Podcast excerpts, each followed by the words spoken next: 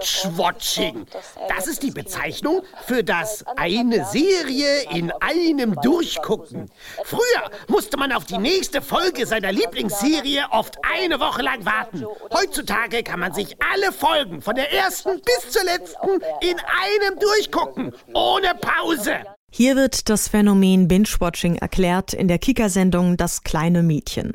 Binge-Watchen, das ist der Sport für den Corona-Winter. Gerade in diesen kontaktarmen Zeiten nutzen viele Menschen vermehrt das Angebot von Streaming-Anbietern und Videoportalen. Was NutzerInnen da gerne mal ausblenden, Streaming verbraucht Strom und zwar eine ganze Menge und damit auch viel CO2. Wir wollen deshalb heute wissen, wie klimaschädlich ist Streaming? Es ist Dienstag, der 24. November 2020. Mein Name ist Maureen Welter. Moin.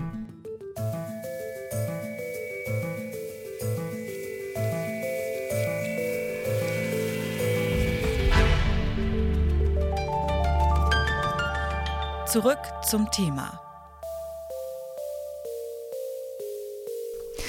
Damit wir Videos streamen können, müssen die auf Servern gelagert werden. Und diese Server verbrauchen sehr viel Strom.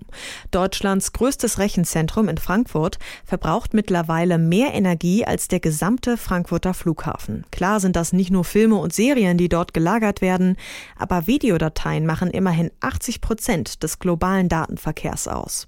Streaming ist das neue Fliegen. So hat es deshalb auch vergangenes Jahr die Neue Züricher Zeitung behauptet. Wie klimaschädlich Streaming wirklich ist, das wollten wir von Ralf Hintemann wissen. Er arbeitet am Borderstep Institut für Innovation und Nachhaltigkeit und forscht dort zu nachhaltiger Digitalisierung. Wir haben ihn erstmal gefragt, ob Streaming nun wirklich der neue Klimakiller ist. Also so will ich das auf keinen Fall ausdrücken. Streaming verursacht Ressourcenbedarf, verursacht Stromverbrauch und damit erzeugt es auch CO2, aber es ist kein Klimakiller, der mit Fliegen zum Beispiel zu vergleichen wäre. Mhm. Ganz so schlimm ist es also nicht, aber es wird ja auch immer mehr gestreamt. Was sagen denn die Zahlen? Wie klimaschädlich ist Streaming? Videostreaming wird immer mehr. Die Zahlen, wie viele Stunden am Tag gestreamt wird, steigen praktisch täglich an. Und äh, wir haben dadurch natürlich auch einen höheren Energiebedarf. Einmal bei sich zu Hause durch die Endgeräte, aber auch in den Netzen, also DSL oder Mobilfunknetze und auch in den Rechenzentren, in denen die Videos ja letztendlich bereitgestellt werden. Äh, wenn man mal ganz grob abschätzt, kann man sagen, dass eine Stunde HD-Filmstream ungefähr den gleichen CO2-Footprint hat wie ein Kilometer Autofahren. Wovon hängt denn ab, wie klimafreundlich oder feindlich die Videos sind, die ich streame? Also der Inhalt wird es ja wohl nicht sein. Nein, der Inhalt ist es natürlich nicht. Aber wir haben natürlich drei Bereiche. Das eine ist mein Gerät, mit dem ich streame. Wenn ich also auf einem großen 60 Zoll Fernseher streame, dann braucht dieses Gerät durchschnittlich vielleicht 100 Watt. Wenn ich auf dem Smartphone streame, dann bin ich im Bereich von ganz wenigen Watt, zwei, drei, vier Watt. Stromverbrauch, das ist schon mal ein, ein sehr, sehr großer Unterschied. Dann hängt es davon ab, mit welcher Auflösung ich streame. Also wenn ich mit einer kleinen Auflösung, SD-Auflösung streame, habe ich einen wesentlich, ungefähr um Faktor 10 geringeren, da, äh, geringeres Datenvolumen und damit auch einen geringeren Energiebedarf, als wenn ich in einer 4K-Auflösung streame. Das dritte ist äh, das Rechenzentrum, also da, wo die Dienste letztendlich zur Verfügung gestellt werden. Und das ist letztendlich auch abhängig von der Auflösung, also von dem, äh, mit welcher Auflösung ich streame, ob da mehr oder weniger Energie verbraucht wird. Haben Sie den Eindruck, dass die Streaming-Anbieter das Problem erkennen und vielleicht auch etwas dagegen unternehmen? Also die Streaming-Anbieter haben natürlich von sich selbst aus erstmal ein Interesse, möglichst kosteneffizient und äh, möglichst wenig Energie zu äh, benötigen für ihre Dienste, weil das spart bei ihnen natürlich Geld. Und außerdem haben viele Streaming-Anbieter, das kann man auch im Internet nachverfolgen, letztendlich auch schon Maßnahmen ergriffen, ihren CO2-Footprint zu reduzieren, indem sie halt zum Beispiel regenerativ erzeugten Strom für ihre Rechenzentren nutzen. Streaming ist also nicht schlimmer als Fliegen, meint Ralf Hintemann. Die Rechenzentren der Streaming-Anbieter, die verursachen aber natürlich trotzdem eine ganze Menge CO2, weil die Klimakrise immer drängender wird, zählt auch hier jedes eingesparte Gramm Kohlenstoffdioxid. Was jeder und jede tun kann, um klimafreundlicher zu streamen, das hat meine Kollegin Charlotte Nate recherchiert. Hi Charlie. Hi. Wenn ich auf Plastik verzichten will, ja, dann gehe ich einfach in einen Unverpacktladen.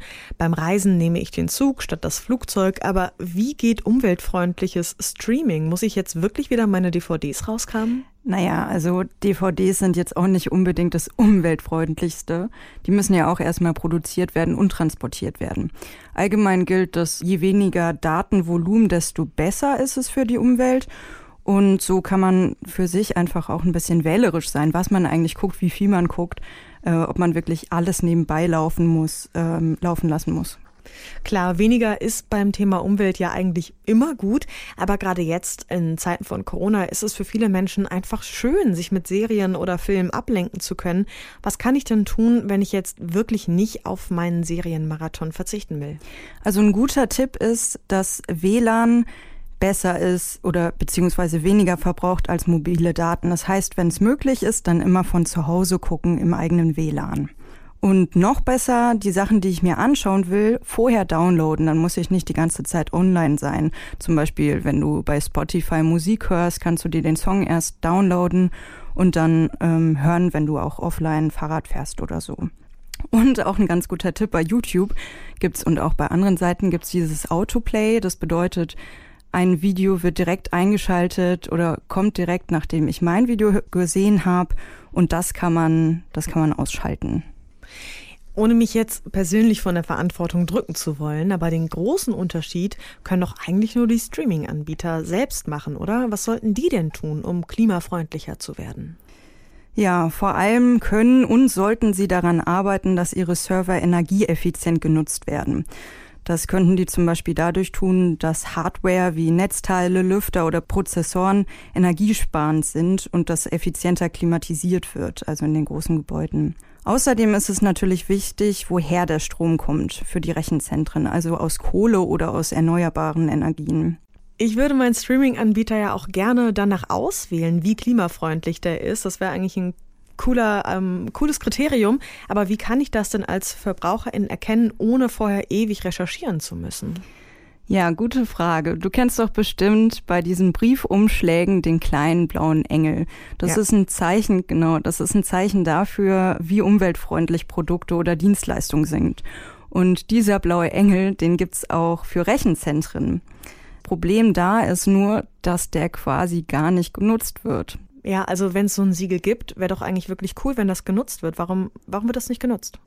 Das kann uns die Informatikerin Marina Köhn erklären. Die hat den blauen Engel mitentwickelt für energieeffiziente Rechenzentren.